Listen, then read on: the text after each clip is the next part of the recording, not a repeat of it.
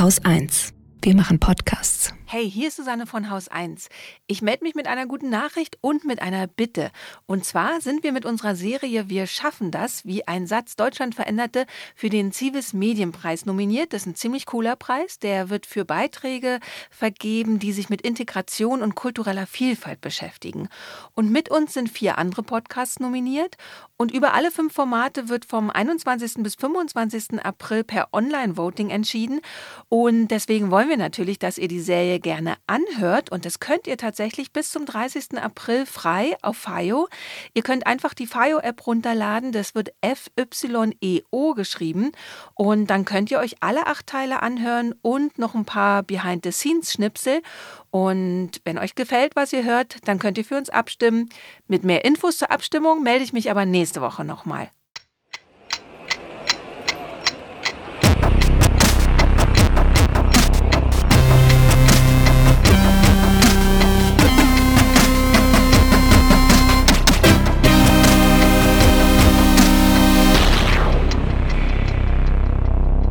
Willkommen zur Wochendämmerung vom 16. April 2021 mit Sigma, Belarus, Maßnahmen. Der Bundesnotbremse, der Schule, Brasiliens Bolsonaro, einem Schiff, Bildung in der Pandemie, dem Wald, Scham über Afghanistan und die USA, Verbrechen, Assad in Syrien, Mieten, eine gute Nachricht, der Charité. Holger Klein. und Katrin Rönecke. Ich fange an, der Blick nach Belarus kommt wie immer. Heute mal wieder mit Decoder. Das ist dieses Portal, das russische und belarussische Medien übersetzt, aber auch teilweise Interviews ähm, aus, mit Leuten aus diesen beiden Ländern führt. Diesmal ist es ein Bistro. Bistro heißt schnell auf Russisch. Also kann man sich auch gut merken, weil, ja, kennen wir ja auch Bistro. Ähm, ist ein ganz schönes Format, weil die da immer sehr knackig ähm, Sachen erklären. Und in diesem Bistro sind jetzt die wichtigsten Ergebnisse einer Umfrage des Zentrums für Osteuropa und internationale Studien äh, in Zusammenhang mit Belarus. Also die haben belarussische Menschen befragt, die sind da zusammengefasst. Zum Beispiel war Frage 1, ähm, war der Wahlbetrug bei der Präsidentschaftswahl der Grund für die Proteste? Und die Antwort ist dann auch, aber es gab halt schon vor der Wahl Proteste, weil Kandidaten zum Beispiel eingesperrt wurden. Und äh, zum Beispiel gaben 80 Prozent in der Umfrage an, wegen der Polizeigewalt zu protestieren. Also das sei eigentlich das, was sie dann besonders radikalisiert hätte. Mhm. Frage 2 war, wie groß ist die Unterstützung für A, die Proteste und B, Lukaschenko eigentlich in dem Land? Und die Antwort lautet, 29 Prozent stimmen vollständig mit den Protesten überein. Das ist gar nicht so viel. 19 Prozent sind unschlüssig. Mhm. Auch nicht so viel, also ist irgendwie so, hä? Und 20 Prozent stimmen überhaupt nicht damit überein. Und das Vertrauen in den Präsidenten ah, ja. ist so lala. Äh, Ende 2020 war, hatten 40 Prozent der Menschen in Belarus gar kein Vertrauen. 40 Prozent gar kein Vertrauen. Mhm. 15 Prozent eher keins. Also sind wir schon mit diesen beiden bei über 50 Prozent. 18 Prozent beantworten die Frage nicht. Ja, aus und, Angst vor Repression. Ja, wahrscheinlich. Genau. Ähm, und insgesamt sind es weniger als 30 Prozent, die Lukaschenko wirklich noch vertrauen und ähm, unterstützen. Ich finde das ganz interessant. Immer wenn irgendwo, es sitzt völlig, völlig äh, gefühlte Empirie bei mir, aber ich habe irgendwie das Gefühl, immer wenn es irgendwie um Autoritarismus gibt, um Rechtsextremismus, um, um, um so, ja, so eine grundsätzliche Menschenverachtung, es gibt immer 20 Prozent, die die Scheiße gut finden. Das ist irgendwie, oder? Ja, so 10 bis 20 ist immer so Pi mal Daumen ein ganz, ganz guter komisch. Wert, glaube ich. Das ist immer so ein Fünftel, ein Fünftel der Bevölkerung äh, ist, äh, findet, findet das alles irgendwie gar nicht so schlecht. Das ist komisch. Naja, und es geht dann so weiter äh, ja. mit noch anderen Fragen. Also welche Rolle spielt Russland? Wie haben sich gesellschaftliche Werte verändert im letzten Jahr? Welche Rolle spielt Covid-19? Das alles wird da beantwortet und das verlinken wir einfach in den Show Notes. Kann sich dann jeder bei Decoder selber durchlesen und vielleicht ein paar Cent dalassen. Die machen das ja auch äh, ähm, ja, kostenlos für uns. Ich hatte ja letzte Woche ähm, Melodien für Mionen hier erzählt, mhm. ähm, wo ich mich dann hinterher noch korrigiert hatte, dass nicht der Messunterschied sich geändert hatte, sondern die Sicherheit, mit der der Unterschied dann auch tatsächlich einen Unterschied macht. Und das wird in Sigma ausgedrückt. Und da habe ich, anscheinend habe ich ein bisschen so komisch gelabert, dass äh, sich der andere Holger gemeldet hat. Der ist Techniker an einem Forschungslehrstuhl der Uni Freiburg. Und der hat behauptet, er könne in weniger als fünf Minuten erklären, wie Sigma zustande kommt. Wenn wir grundsätzlich, wenn wir irgendeine Messung machen, machen wir Messfehler. Das ist einfach so, egal was wir tun. Und da Messungen Fehler haben, messen wir das gleiche Ding mehrere Male. Dann kriegen wir Werte, die schwanken um einen Mittelwert drumherum. Jo. Jo, Mittelwert ist auch der erste Begriff, den wir brauchen aus der Statistik. Die Messwerte können uns noch was anderes zeigen, und zwar wie präzise unsere Messung war. Wenn die sehr weit um den Mittelwert herumstreuen, war die Messung eher unpräzise. Wenn sie sehr dicht zusammengeballt am Mittelwert liegen, waren sie sehr präzise. Dafür gibt es auch einen Fachausdruck in der Statistik, das nennt man die Standardabweichung. Große Standardabweichung, ungenaue oder unpräzise Messung, kleine Standardabweichung, präzise Messung. Jetzt ist eine Messung allein ziemlich langweilig, außer wir vergleichen das mit einem anderen Wert. Wenn du mir sagst, dein Regal ist ein Meter lang, dann ist es schön für dich, aber das sagt mir nichts. Wenn du dann aber sagst, mein neues Regal ist 1,50 und ich weiß nicht, wie es an die Wand passt, das wird dann so langsam interessant. Deshalb immer vergleichen mit irgendwas. Wenn wir wieder zurückgehen zu Messungen, dann äh, wollen wir natürlich wissen, wenn wir etwas messen, ist das gleich oder ist das unterschiedlich? Wenn etwas unterschiedlich ist, wollten wir auch wissen, ist es wahrscheinlich, dass es unterschiedlich ist oder ist es unwahrscheinlich? Also können wir uns zuerst mal schauen, der gemessene Wert mit dem Vergleichswert, wie weit liegen die auseinander? Und dann schaut man diese Differenz, setzt man in Bezug zur Genauigkeit der Messung. Das heißt, ich äh, messe eine Länge und überprüfe hinterher, ob mein Zollstock auch tatsächlich einen Meter lang ist? Nö, das wäre, ja, kann man machen, aber sagen wir mal so, du nimmst ein Geodreieck zum Messen misst deinen Tisch x-mal und sagst dann, der Tisch ist ein Meter lang und dann schaust du dir im Katalog an, oh, der andere Tisch ist 1,50. Habe ich so genau gemessen, dass die wirklich unterschiedlich sind. Aber das hängt ja davon ab, wie genau du gemessen hast. Also sagt man, wenn das so drei Standardabweichungen von meinem Mittelwert weg ist, dann ist es wahrscheinlich unterschiedlich. Und je weiter das an Ungenauigkeiten von deinem Messwert weg ist, desto wahrscheinlicher ist es unterschiedlich. Und da wir das Ganze normalerweise in der Wissenschaft in irgendwelche Formeln packen und wir nicht dauernd Standardabweichungen schreiben wollen, nehmen wir einen kleinen griechischen Buchstaben dafür, das Sigma. Zweieinhalb Minuten waren das. Mhm. Und äh, du hast zwar letzte Sendung, Ende letzter Sendung behauptet, das hätte für dein Leben keine Bedeutung, aber es hat sehr wohl eine Bedeutung für dein Leben. Das ja, ändert also. was an deinem Leben. Ja? Und was genau das an deinem Leben ändert, das kannst du heute in zwei Wochen im Resonator-Podcast hören. Das machst du schon wieder Werbung dafür. Also, ich? pass mal auf, ich möchte auch noch dazu sagen, ich habe das nämlich schon gesagt mit den Messfehlern. Und da hast du gesagt, nein, das hat mit Messfehlern gar nichts zu tun. Nee, das hat nämlich und mit Messfehlern auch gar nichts zu tun. Nein, überhaupt nicht. Ähm, und Sigma, natürlich hätte ich eigentlich auch drauf kommen können. Das ist die Standardabweichung einfach, ne? Interessant. Ja, habe ich doch gesagt. Hm. Ja, ja, Holger. Kommen wir zur Bundesnotbremse. Ein sehr wichtiges Thema diese Woche. Ähm, haben alle wahrscheinlich schon mal gehört, aber ähm, ein paar Dinge sind ja noch nicht so klar. Also zum Beispiel, wann sie kommt, ist noch nicht so klar. Jetzt hacken natürlich alle auf Angela Merkel rum, weil sie hat ja gesagt, vor etwas über zwei Wochen hat sie bei Anne mhm. Will gesagt, sie schaut jetzt nicht länger zu. Ne? Guckt ähm, sich das nicht noch 14 Tage an. Nein, Stimmt, nein. Sie guckt sich das jetzt noch drei Wochen an. Ja, aber dann muss man Mann, genau Mann, hinschauen. Mann. Wem hat man das zu verdanken? Ist wirklich Angela Merkel die richtige Person, um sauer drauf zu sein, mhm. dass nicht schon diese Woche jetzt die Bundesnotbremse zum Beispiel in Kraft ist? Und man darf sich natürlich nicht bei Angela Merkel bedanken, sondern bei der Opposition im Bundestag. Es wäre nämlich notwendig gewesen, dass man einen Fristverzicht zustimmt, weil jede, jedes Gesetz, was irgendwie verabschiedet werden soll im Bundestag, da gibt es Beratungsfristen. Ja, also man muss mhm. zum Beispiel mit dem Plenum beraten. Und die Regierung wollte diese Beratungsfristen gerne ja, äh, aussetzen, weglassen und alles diese Woche entscheiden. Und wir können vor allem den Fraktionen von AfD und FDP Danke sagen, dass sie das verhindert haben, weil dafür wäre eine. Rechtsaußen, ey, Rechtsaußen macht echt Probleme. Ich, also. Dafür wäre nämlich eine Zweidrittelmehrheit notwendig gewesen im Bundestag. So, und jetzt ist die erste Beratung, ne, weil, also es müssen eben Beratungen gehalten werden, ist dann kommenden Mittwoch. Ähm, zurück zur Frage, was steht eigentlich drin in der Notbremse? Ich dachte, ich fasse es mal kurz zusammen, weil man verliert ja auch leicht den Überblick, was jetzt eigentlich Phase ist in diesem Land. Also das Wichtigste ist, die Länder können ab einer Inzidenz von 100 an mehr als drei Tagen hintereinander nicht mehr einfach machen, was sie wollen. Äh, Grüße an Herrn Hans im Saarland, denn bei über 100 ähm, darf der Bund jetzt mitreden, bekommt die gleichen Kompetenzen letztendlich wieder, wie bisher nur die Länder hatten. Und das bedeutet, Angehörige eines Haushalts dürfen nur noch maximal eine weitere Person treffen. Ähm, maximal fünf sollen es insgesamt sein, Kinder bis 14 Jahren wie immer nicht mitgerechnet.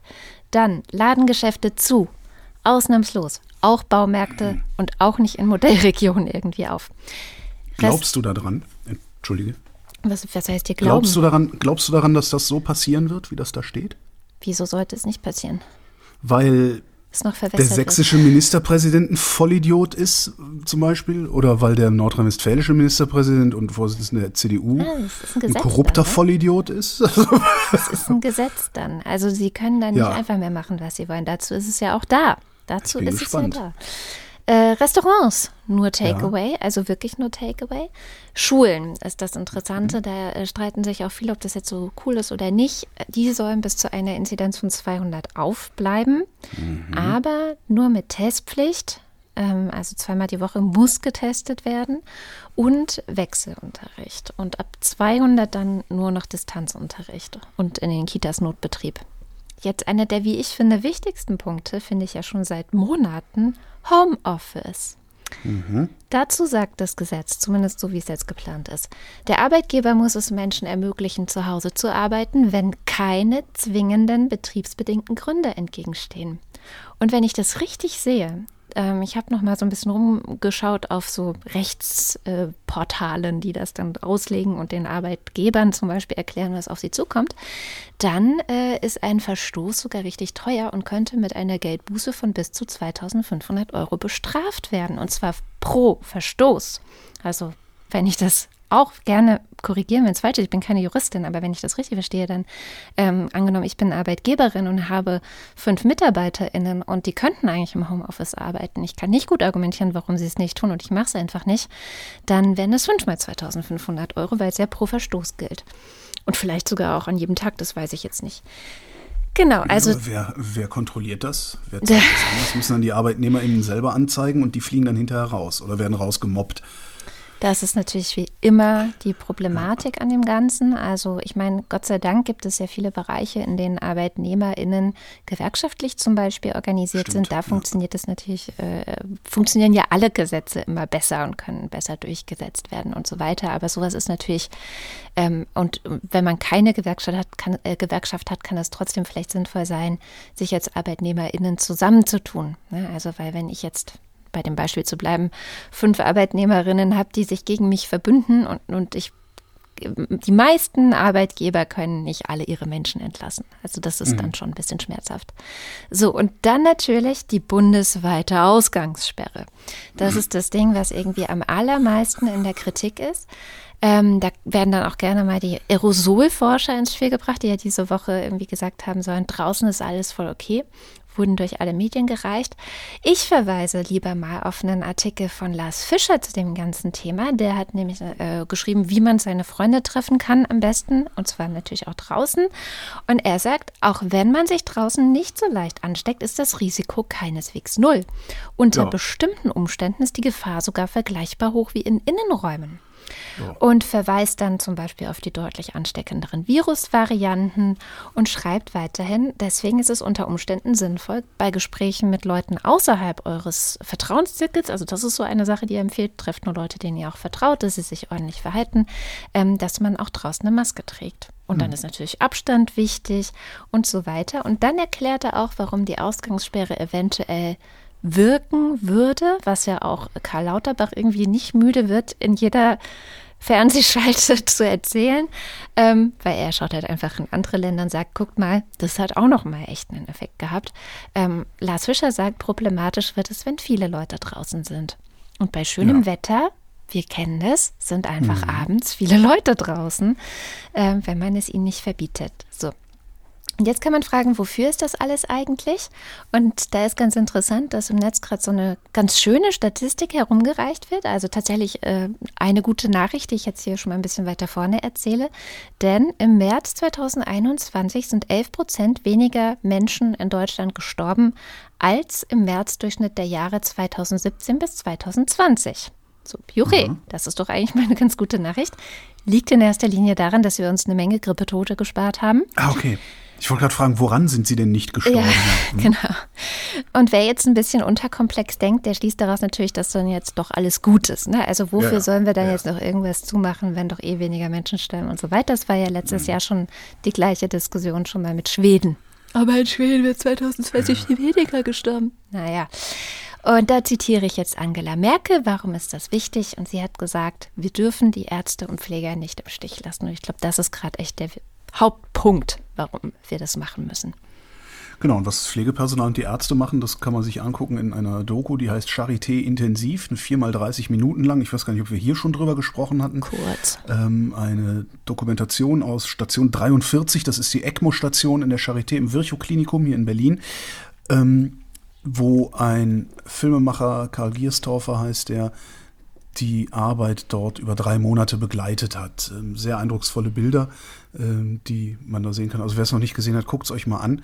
Ich finde, es ist recht gut auszuhalten. Also man denkt so, nein, das halte ich nicht aus, das ertrage ich nicht, aber ich finde, es ist ganz gut auszuhalten, weil wie Karl das gefilmt hat und wie das hinterher auch geschnitten ist, finde ich, ist sehr behutsam, auch für den Zuschauer sehr behutsam und auch für die Protagonisten und Protagonistinnen sehr behutsam, fand ich. Mit Karl habe ich vergangene Woche schon eine Stunde geredet für äh, den Podcast, den ich für Übermedien mache. Verlinken wir in den Shownotes.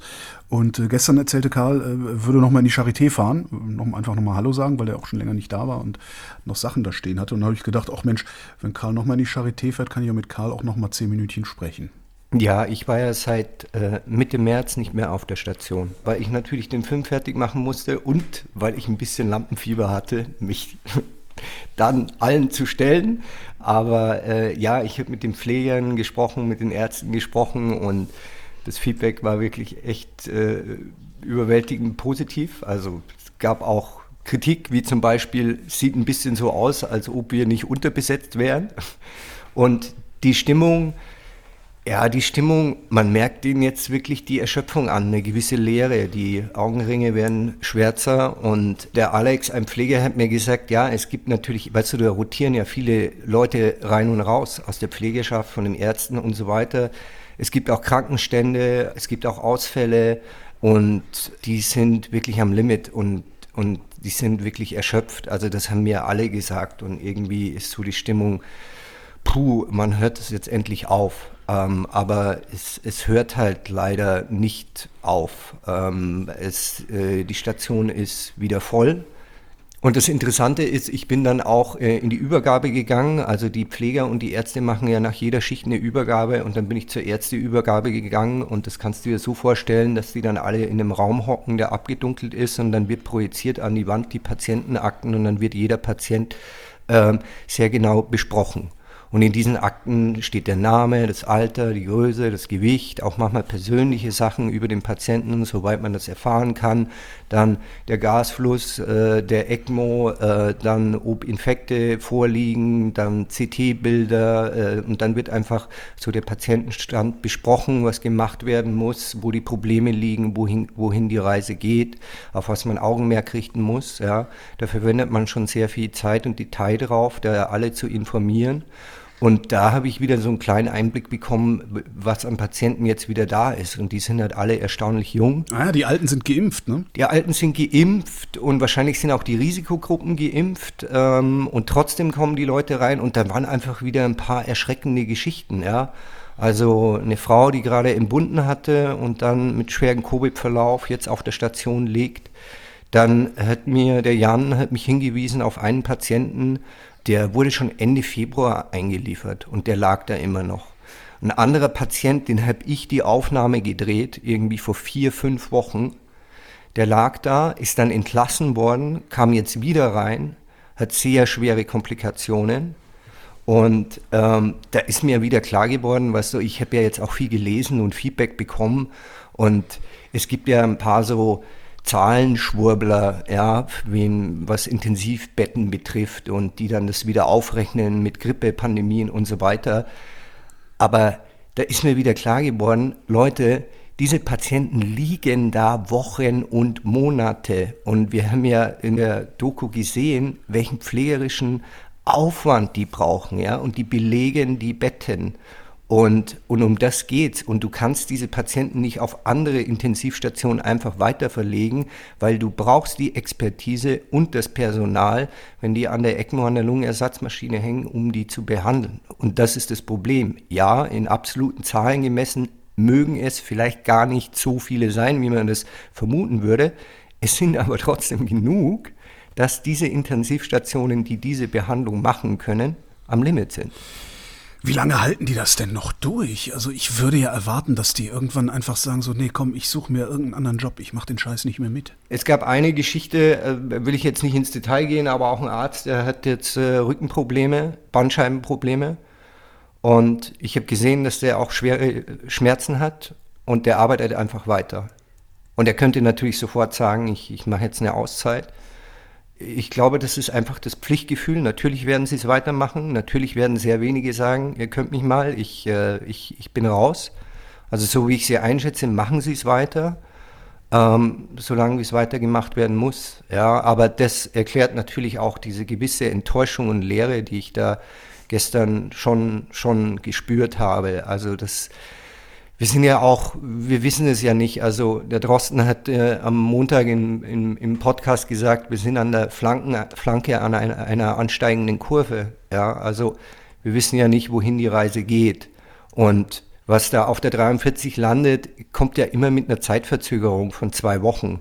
Weil die Leute haben ja dann schon Beatmung hinter sich und so weiter. Das heißt, die, die sich jetzt anstecken, ähm, ein gewisser Teil wird einfach der ersten zwei Wochen auftauchen. Das heißt, das ist einfach absehbar, das ist von den Zahlen her fast zwingend, dass das passiert. Ähm, und das wissen die natürlich alle und deshalb wissen die auch, es ist so schnell nicht vorbei und jetzt kommt noch mehr. Und glaube ich, das ist halt auch irgendwie schwer zu ertragen. Wenn man das so hört, man, man würde ja gerne irgendetwas tun. Also man, man fühlt sich so hilflos. Kann man irgendwas für die tun? Nee, ne? Sich nicht infizieren, aber. Ja, nicht infizieren und ich glaube, die Leute tun ja auch sehr viel, wenn ich jetzt so rumlaufe. Ich meine, viele, die laufen mit FFP2-Masken rum und, und ich habe jetzt so viel Feedback bekommen und ich glaube, die Leute wollen einfach nur Danke sagen und ich leite das weiter und das Danke sagen wird wirklich sehr, sehr, sehr geschätzt. Und ich glaube, was man echt tun kann, ist äh, jetzt abseits aller politischen Diskussionen, wo die Politik versagt hat, wir können es halt nur gemeinsam irgendwie schaffen. Und wenn jeder irgendwie vernünftig handelt und seinen Beitrag dazu leistet, dann hat er das Beste getan, was er tan, äh, tun kann. Also das, so sehe ich das, ja. Ähm, und äh, ich glaube auch, das habe ich auch auf der Station gehört, ich meine, jeder hat ja komplettes Verständnis dafür, dass wir alle die Schnauze voll haben von dieser Situation und wir uns danach sehnen, um wieder ein normales Leben zu leben. Und es ist auch ein völliges Verständnis da, dass die Leute nicht mehr können. Ja, aber das ist halt leider so mit dem Virus, du kannst halt mit dem nicht verhandeln. Das, das, das geht nicht, ja. Und ja, und dann habe ich meine Turnschuhe geholt aus, dem, aus der Schleuse, weil die hätte ich mir mitgenommen, weil ich wollte nicht mit diesen Arztschlapfen da rumlaufen, weil da hätte ich mir mal einen, meinen eigenen Ton kaputt gemacht. Und die waren da noch drin. Und dann bin ich da raus mit meinen Turnschuhen und die 43 ist im ersten Stock. Und dann kam die Maggie und ein Team um die Ecke wieder mit einem Patienten, der ins CT musste. Und das CT ist ja im Keller, weil die Radiologen leben ja abgeschirmt vom Sonnenlicht auf eine ganz eigene Spezies von Medizinern. Und dann sind sie mit einem schwerkranken Patienten wieder in den Keller gefahren. Dann habe ich den Adel gesehen und dann habe ich auch, das fand ich auch schön, weil hm, das ist ein junger Pfleger und ich glaube, der hatte erst Ende letzten Jahres dort angefangen und der war so süß, weil der hat dann Silvester so, äh, ich wusste das gar nicht, dass es alkoholfreien Rotkäppchensekt gibt und hat dann so äh, äh, Wunderkerzen angezündet und, äh, und dann haben sie, sind sie da im Mittelgang gestanden, haben darauf angestoßen auf das neue Jahr. Und, und dann habe ich gesehen, wie der Adel dem Patienten, der auch an der ECMO war, ähm, die Kanüle am Hals hält, damit die nicht raus, rausgeht, klar, weil das wäre natürlich eine Katastrophe. Und er hat auch den Notfallrucksack getragen, weil den, den brauchst du, weil diese Patienten, die dann ins CT müssen, weil man schaut, weil sie vielleicht irgendeinen Infektherd haben oder man will irgendwie nachgucken, ähm, wo, ein, wo ein organisches Problem liegt. Das sind ja so viele Dinge, ja, die werden dann äh, ins CT gefahren, dann musst du dann in den Aufzug mit dem ganzen Krempel, ja, den du dann mitschleppst, die ECMO und Beatmungsgerät und so weiter, der Riesenaufriss. Und da muss dann auch immer so der Notfallrucksack dabei sein, weil das kann natürlich sein, dass der Patient da auf dem Weg äh, reanimationspflichtig wird und der muss halt dann in einem Gang wiederbelebt werden. Und der Adel, der, der hat auch einen großen Schritt gemacht, ja. Also irgendwie vier Monate später äh, hatte er da auch äh, viel Verantwortung mitgenommen. Und das fand ich sehr schön. Und die Maggie, die Ärztin, war da und dann haben sie den Patienten in, in, in den Aufzug geschoben und die Maggie hat mich irgendwie noch so mit den Augen angelächelt und hat irgendwie gesagt, ja, die Doku super und, und dann ging irgendwie die Aufzugtür zu und ich stand da mit meinen Turnschuhen und dann, ja, ich weiß nicht, ich war irgendwie traurig, weiß gar nicht warum, ich war, bin wahrscheinlich der einzige Mensch, der traurig ist, dass er aus einer Intensivstation rausgeht und so war das gestern. Karl Giersdorfer, ich danke dir. Ich danke dir auch, Holger. Unwirklich ist das Wort, was mir eingefallen ist über diese Schilderung. Was ich an dieser Doku so gut fand und weswegen ich auch jetzt nicht das Gefühl habe, dass man sie mit einer fetten Triggerwarnung oder so versehen muss, ist, dass diese Würde so eine große Rolle spielt von allen Beteiligten. Das hat er ja auch in dem Gespräch mit dir sehr schön erzählt, ja. in diesem Übermediengespräch. Und, oder du hast es gesagt, oder ich weiß nicht mehr, einer von euch oder beide zusammen, aber es ist äh, trotz allem, obwohl es wahnsinnig krass einfach ist, dieser Job, ist da steht überall immer so die würdevolle Art und Weise, mit mhm. all dem umzugehen im Vordergrund. Und das, obwohl es ja eigentlich eine unendliche Erzählung über immer dasselbe Leid ist, mhm. die man da mitbekommt. Ne? Du sagtest vorhin noch, hast vorhin noch kurz die Aerosolforscher angesprochen. Mhm. Ähm, wir hatten diese Woche im Radio einen Aerosolforscher interviewt äh, der sich auf eine ganz interessante Weise widersprochen hat. Ähm, und wie es so ist, ne, im öffentlich-rechtlichen deutschen Tonrundfunk, da hast du ja keine Zeit, dann nochmal drei Nachfragen zu stellen, sondern es muss ja alles schnell gehen, sonst äh, setzt du ja einen Abschaltimpuls für das Publikum. Ähm, darum konnte ich da nicht mehr nachfragen. Aber äh, ich hatte diesen Aerosolforscher, das war der Chef von dieser Aerosolforschergemeinschaft, irgendwie, mhm. die da diesen offenen Brief oder was das war, ähm, veröffentlicht hatten den hatte ich halt gefragt, weil ich ja immer noch ne, meine Treppenhaushypothese, äh, die ich ja letzte Woche dann in dieser Studie irgendwie zumindest ein bisschen untermauert gekriegt habe, habe ich ihn halt auch nochmal gefragt, wie ist es denn eigentlich in Treppenhaus? Und die, die sagen ja, draußen ist kein Problem, drinnen ist ein Problem. Hm. Treppenhaus, sagt er, ja, Treppenhaus ist, ist eigentlich kein Problem. Also das ist, ist eigentlich ungefähr, also das halte ich für ungefährlich, mhm. um dann anderthalb Minuten später zu sagen, und wir gesagt haben, was ist denn eigentlich so ein Biergarten, ne? so mhm. Außengastronomie, falls mal wieder auf und sagt, nee, ist alles kein Problem. Aber wenn Sie im Biergarten aufs Klo gehen, ja, da wissen Sie ja nicht, ob da nicht vorher jemand auf dem Klo war, äh, der infiziert war und dessen Aerosol da noch im Raum steht. Mhm. Ja da habe ich dann auch gedacht, dass, wenn das Biergartenklo ein Problem ist, dann ist aber mit Verlaub äh, der dritte Stock Altbau, in den eine infizierte dreiköpfige Familie hochgestiegen ist, erst recht ein Problem. Mhm. Und ich kriege das, krieg das irgendwie gar nicht aufgelöst, außer dadurch, dass ich annehme, dass Aerosolforscher und Aerosolforscherinnen nicht in größeren Mehrfamilienhäusern leben, aber ständig in Biergärten aufs Klo müssen. Weil das der eine Bereich ist, den man dann doch irgendwie kennt, ja. Das genau. kann natürlich sein. Schauen wir mal nach Brasilien. Ähm, da kriegt nämlich Jair Bolsonaro eventuell Stress. Also ansonsten kommen ja aus dem Land nur Horrornachrichten in den letzten Monaten, äh, Rekordinfektionszahlen, also unfassbar viele Tote. Wobei, also ich habe da nochmal geguckt, wie schlimm es ist. Tatsächlich führt Ungarn gerade die äh, Statistik in Sachen Tote pro 100.000 Einwohner weltweit. Also das macht ja die Johns Hopkins Universität, hat da ja so eine Statistik. Mhm. Ähm, und Ungarn ist an der Spitze. Es war mir gar nicht so klar, dass es dort so schlimm ist.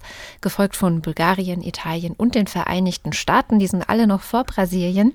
Mhm. Aber ähm, ja, das finde ich auch immer so ganz interessant, dass man das gar nicht so auf dem Schirm hat. Ne? Ähm, es wird immer so getan, ich weiß gar nicht mehr, wer das war, in der Talkshow neulich hat auch jemand so getan, naja, also Europa stünde ja genauso schlecht da wie zum Beispiel Südamerika. Und da ist natürlich gleich so ein Rahmen gesetzt, wo du denkst, oh Gott, ja. wir sind ganz schlecht. Ne? Genau, ähm, wie die Entwicklungsländer. Ja. ja. aber dass vor diesen Ländern auch noch Italien und äh, die Vereinigten Staaten zum Beispiel stehen, was mhm. ja ein sehr großer Teil Nordamerikas ist, das hat er nicht dazu gesagt. Egal.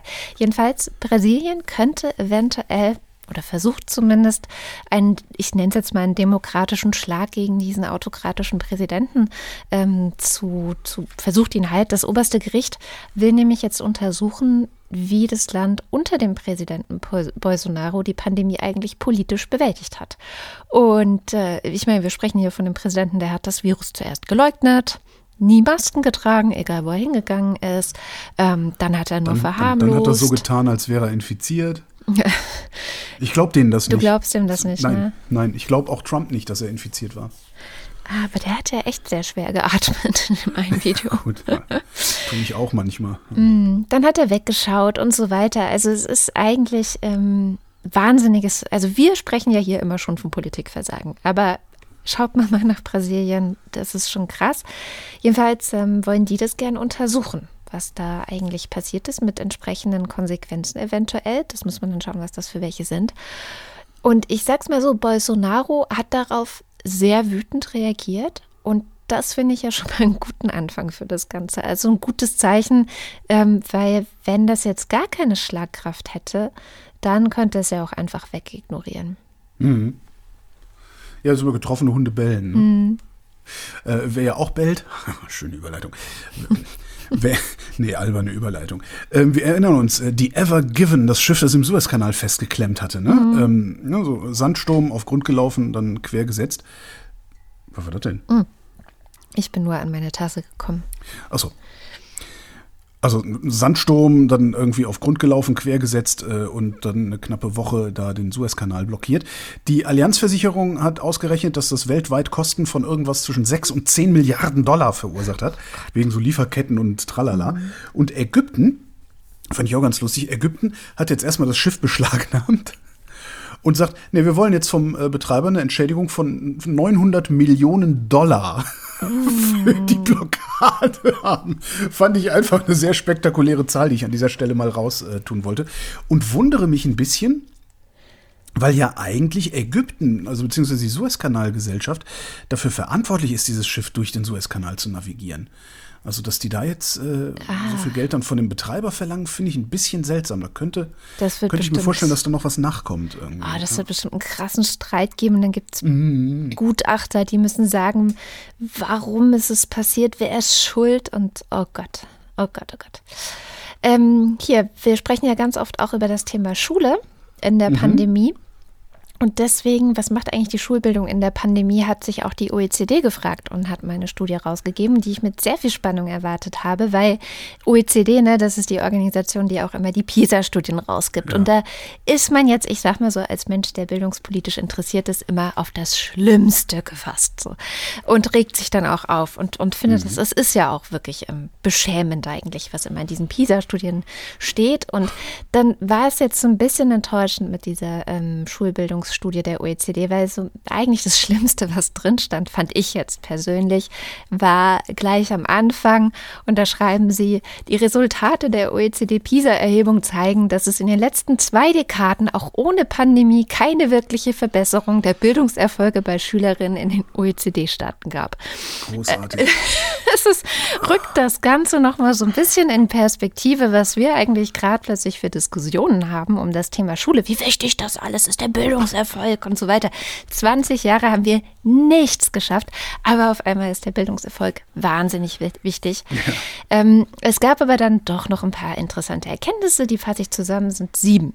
Erstens, Staaten, die bei PISA besonders schlecht abgeschnitten haben in den vergangenen Jahren, haben ihre Schule proportional länger geschlossen. Ich weiß nicht warum, aber da gibt es einfach einen Zusammenhang. Da sieht man so, äh, so ein Feld. Nicht alle Schülerinnen verlieren gleich viel Bildungsstand, ähm, soziale Ungleichheit und äh, Lernmöglichkeiten wahrnehmen können, hängen direkt miteinander zusammen. Ja, Kennen das wissen wir wir- ja seit den 70ern. Ich wollte gerade sagen, kennen wir auch schon von PISA. 9% der 15-Jährigen hatten schon 2018 keinen eigenen ruhigen Raum mit einem Tisch zum Lernen. Krass. Auch hier gibt es natürlich einen direkten Zusammenhang mit marginalisierten Gruppen. Remote- und Hybridunterricht hängen nicht nur von dem Besitz eines Computers, sondern auch von funktionierenden Online-Plattformen ab. Dann, äh, interessant, Deutschland macht vieles richtig. Ähm, das kann man vielleicht auch mal sagen. Ich meine, es gibt in Sachen Bildung natürlich nicht Deutschland. Die OECD spricht immer von Germany, ähm, aber eigentlich gibt es ja 16 Deutschlands, muss man auch äh, in Sachen Bildung Stimmt, immer ja, dazu scheiße, sagen. ja. Das heißt, ich, die, und die differenzieren das in dieser Studie gar nicht. Ähm, aber zum Beispiel wurde hierzulande auf allen Ebenen, also sowohl ähm, Grundschule als auch Mittelstufe als auch Oberstufe wurden zentrale Lernstandserhebungen gemacht, um zu gucken, wo stehen denn die mhm. Schülerinnen und Schüler jetzt. Ich glaube, es war nach den Sommerferien. Was hat der Lockdown verursacht? So, wer hat besonders viel Nachholbedarf und so weiter? Und das, das kriegen schon viele andere Länder nicht hin. Dann hat die Pandemie offengelegt, dass es eine krasse digitale Spaltung auch in den entwickelten Gesellschaften gibt. Ähm, die konnte bisher anscheinend gut verdeckt werden, aber sollte auf jeden Fall in einer digitalisierten Welt, in der wir nun mal leben, so nicht weiter hingenommen werden. Aber auch, und da kommt jetzt die gute Nachricht. Ah, die siebte. Ähm, mhm. Die siebte Nachricht. Noch nie, oder zumindest nicht in den letzten 20 Jahren, da sind wir wieder, haben die OECD-Länder so viel Geld in Bildung investiert wie im letzten Jahr. Also im Gegenteil, es gab auch einen ziemlichen äh, Abfall, also direkt nach der Bankenkrise, wo man sich auch so wundert und denkt, aha, okay, ja, Prioritäten, Banken retten, nicht ja. mehr so viel in Bildung investieren. Dann ging es wieder ein bisschen weiter hoch, aber trotzdem stagnierte es wirklich insgesamt ganz schön. Und es war immer so unterbelichtetes Feld. Und jetzt durch die Pandemie hat 2020 endlich mal, also gab es einen richtig großen Anstieg bei 65 Prozent der Länder in die Bildung, was die Investitionen anging. Das ist die gute Nachricht und tatsächlich direkt äh, wahrscheinlich auch rückwirkend auf die sechste Nachricht, dass es eben vor allem in digitale ähm, Werkzeuge investiert wurde, das Geld. Ja.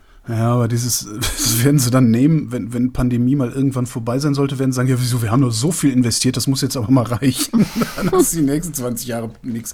Äh, Schule, sehr schöne, sehr schöne Überschrift diese, diese Woche. Also das Dümmste, was ich zum Thema Schule diese Woche gehört habe, ja. kommt nicht aus der Kultusbürokratie, sondern aus der Schule selbst, also allerdings aus der Schulbürokratie.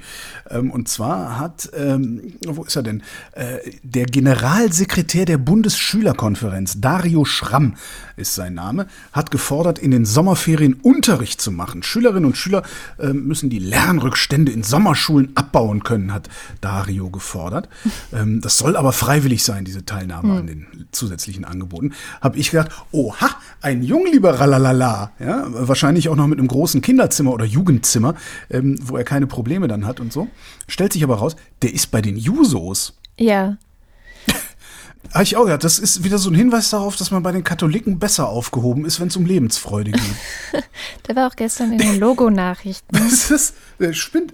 Ich, ich meine, gut, ne, das ist jetzt so, das ist jetzt dieses aber onkelige, altväterliche, ja, aber also der, der, wenn du in 15, der, alle, die da hingehen, ja, die werden sich in 15 Jahren den Arsch wegärgern. Dass sie, sag mal, waren wir eigentlich bescheuert, damals 2021 die Sommerferien ausfallen zu lassen? Wofür?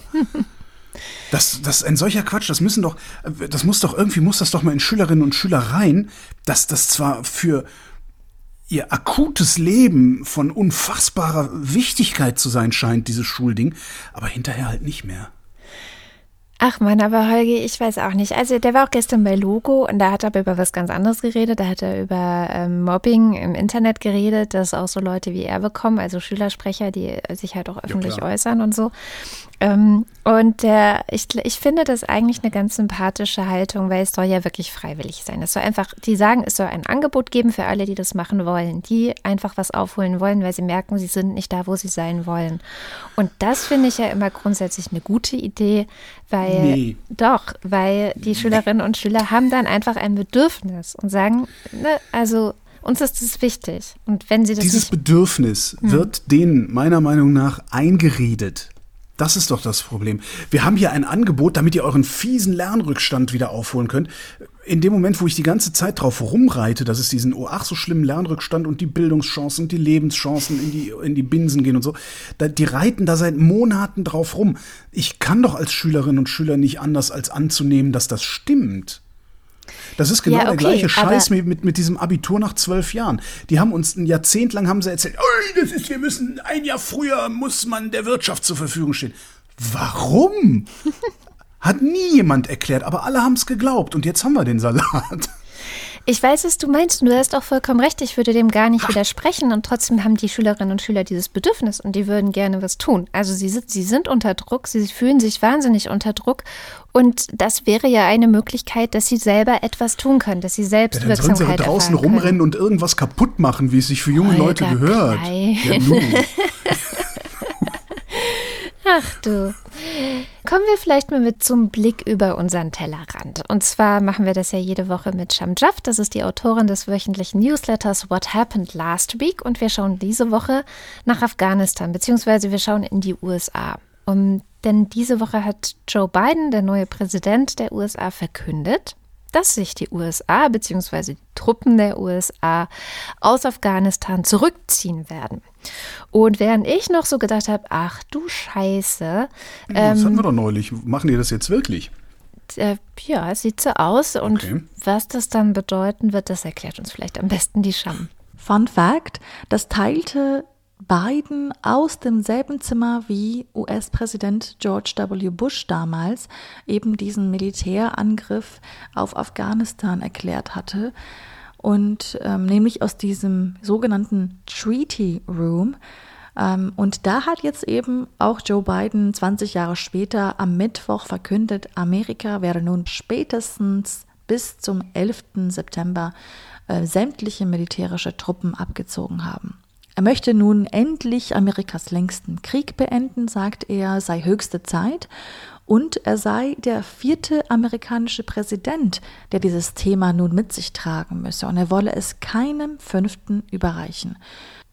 Auch die NATO will ihre Truppen abziehen und ähm, etwa zur gleichen Zeit auch abziehen. Und dazu sagt Biden, ja, wir sind gemeinsam hingegangen, wir haben uns gemeinsam abgestimmt und jetzt werden wir uns auch darauf vorbereiten, gemeinsam wegzugehen. Ich muss ehrlich sagen, als er diese Worte gesagt hat, ich hatte mir gedacht, sowas würde ich nie im Leben aus dem Mund eines Donald Trump hören. Auf jeden Fall merkt man da auch ganz, ganz deutlich die Unterschiede zwischen, ähm, wie ein Biden auftreten möchte, auch international im, ähm, im Vergleich zu seinem Vorgänger.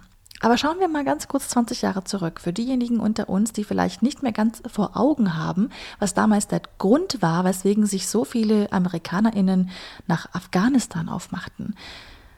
Nun, natürlich war es der 11. September und der Terroranschlag bzw. die Terroranschläge auf New York und Washington damals, äh, wo Tausende von Menschen ihr Leben verloren. Und für diesen Terroranschlag ähm, wurde das Terrornetz Al-Qaida, Al-Qaida verantwortlich gemacht damals. Man forderte die Auslieferung des Chefs Osama bin Laden ähm, aber das Taliban-Regime in Afghanistan damals weigerte sich dagegen und kurz danach marschierten auch schon US-Truppen, US-geführte Truppen auch in Afghanistan ein. Und das führte dann dazu, dass das Taliban-Regime dort stürzte. Nun ja, bereits vor zehn Jahren aber, sagt jetzt Biden, genau, sei eben genau jener Drahtzieher der Anschläge vom 11. September, nämlich Osama bin Laden getötet worden. Und danach wären die Gründe für einen Verbleib in Afghanistan immer unklarer geworden für Amerika. Und jetzt, 20 Jahre später, will er auf jeden Fall abziehen, bevor der 20. Jahrestag der Terroranschläge, nämlich der 11. September 2021, kommen wird. Sie packen ihre Sachen bereits schon ab dem 1. Mai.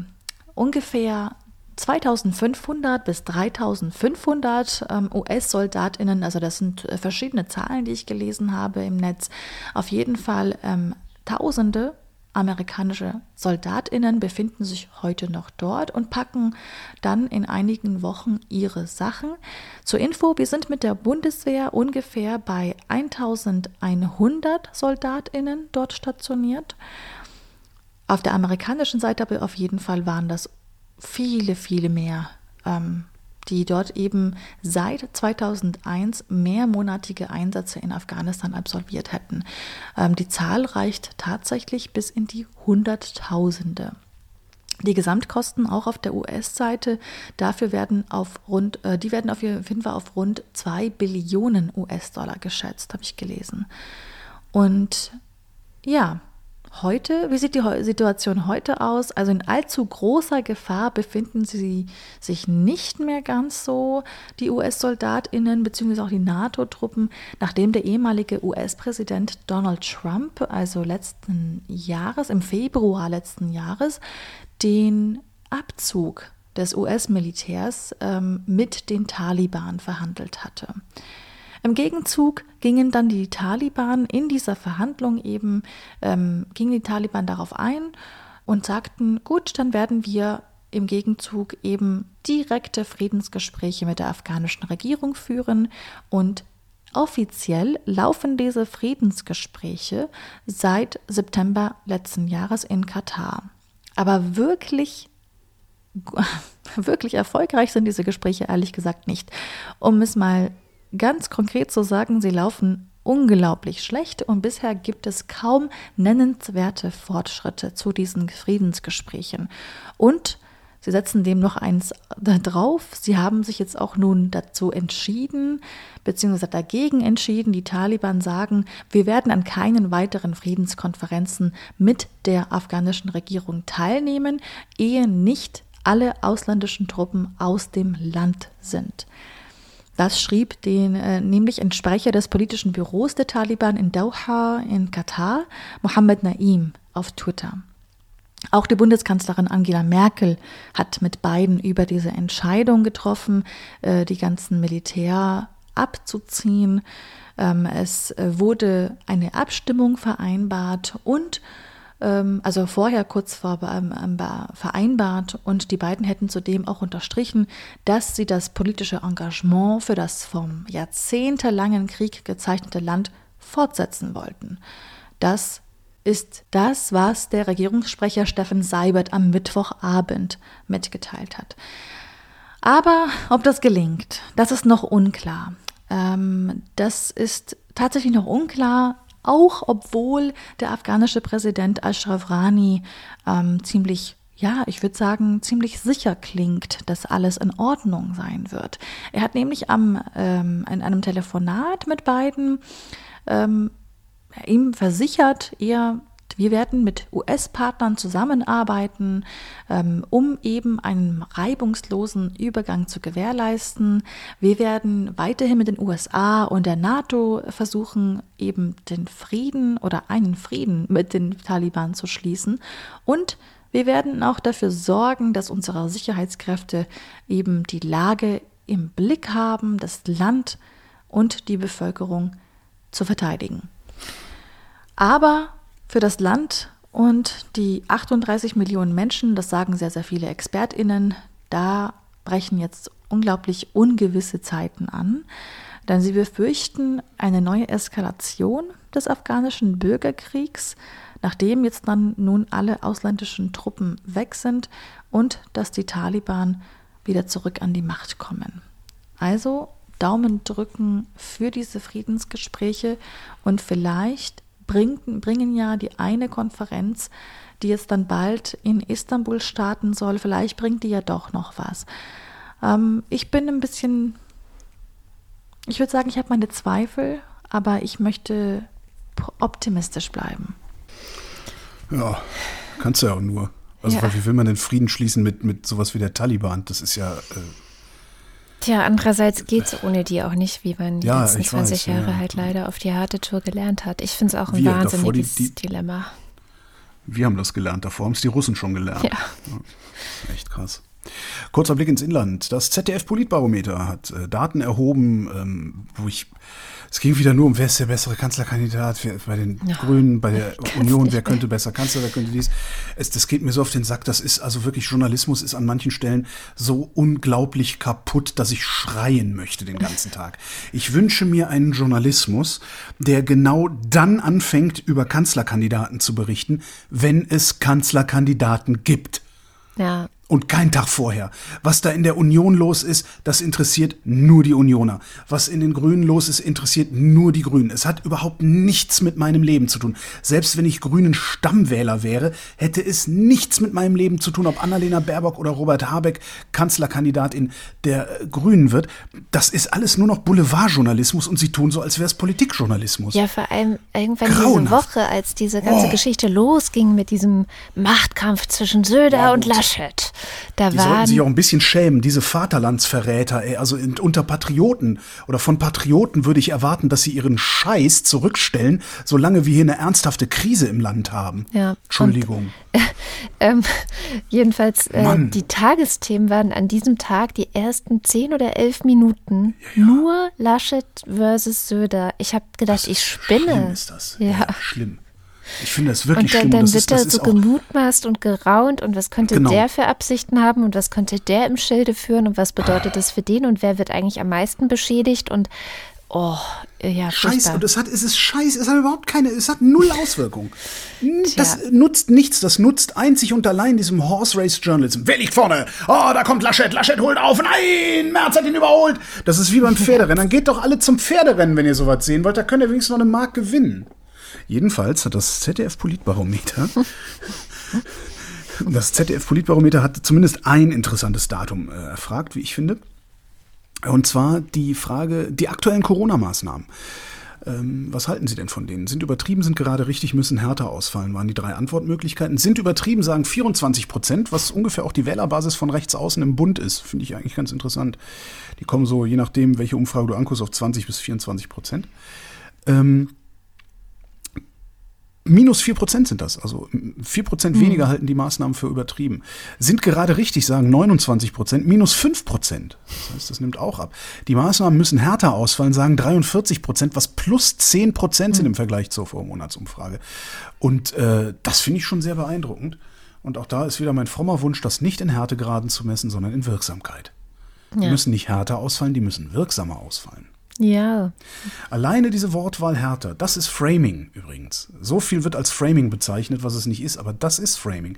Nämlich dadurch, dass du es hart und weich nennst, mhm. setzt du direkt schon mal eine Tonalität dafür, wie ich die Maßnahmen denn eigentlich finden sollte, wenn ich sie gar nicht bewerte, weil sie sind entweder hart oder sie sind weich. Und das finde ich nicht gut, weil es geht nicht um hart oder weich. Es geht nicht darum, ob es mir weh tut oder nicht. Ja. Äh, wie Karl Giersdorfer eben sagte, das geht allen auf den Sack. Ja? Ja. Keiner, keiner hat Bock drauf, auch wenn rechts außen immer so tut, als hätten wir alle Bock darauf, äh, äh, in unseren Wohnungen eingesperrt zu sein. Und es ist natürlich Quatsch. Ja. ja. Das ist schon echt. Naja. Ja, ein anderes Framing, was oder äh, Framing durch Worte, was sehr häufig ist, ist, es droht der Lockdown. Der droht immer. Es ist immer eine Bedrohung, anstatt zu sagen, der kommt halt, wir machen Lockdown. Es, ja, das ist, der ist notwendig. Droht ein Lockdown. Eine so. Flüchtlingswelle ähm, diese ganzen, das ist so eine ganz, das sind immer so ganz komische Wortwahlen und Metaphoriken, die da, die da stattfinden, die immer irgendwie Unbehagen auslösen. Mhm. Also an einer, an einem Ende dieser Wortwahl ist immer Unbehagen. Das droht, äh, ja, wie du sagst, ne, es ist hart. Äh, Das ist, äh, ich weiß nicht, was das soll, aber ich vermute, dass auch das wieder ein Journalismusproblem ist, weil es im Journalismus halt auch immer um Zuspitzung und Überspitzung und Horse Race geht. Am unverschämtesten fand ich übrigens, und ich weiß, du redest nicht gern über den, aber Ulf Poschert, der einmal aus dem Podcast von äh, Christian Drosten, wo Christian Drosten so erzählt hat, naja, wir haben ja letztes Jahr schon darüber geredet, ne? Es gibt so diesen Text, der Hammer und der Tanz, also Ne? Erst machst du den Hammer und dann tanzt du mit dem Tiger. Also diesen Text kennen vielleicht viele Leute. Ich verlinke den auch gerne nochmal. Der ist schon uralt aus März 2020 mhm. quasi. Aber da hat er dann darauf verwiesen und gesagt, naja, und eventuell brauchen wir jetzt nochmal diesen Hammer. Und er hat einfach diesen metaphorischen Begriff in diesem Zusammenhang benutzt. Und daraus machte Ulf Poschert, Christian Drosten sagt, wir brauchen Hammer-Lockdown. Ja.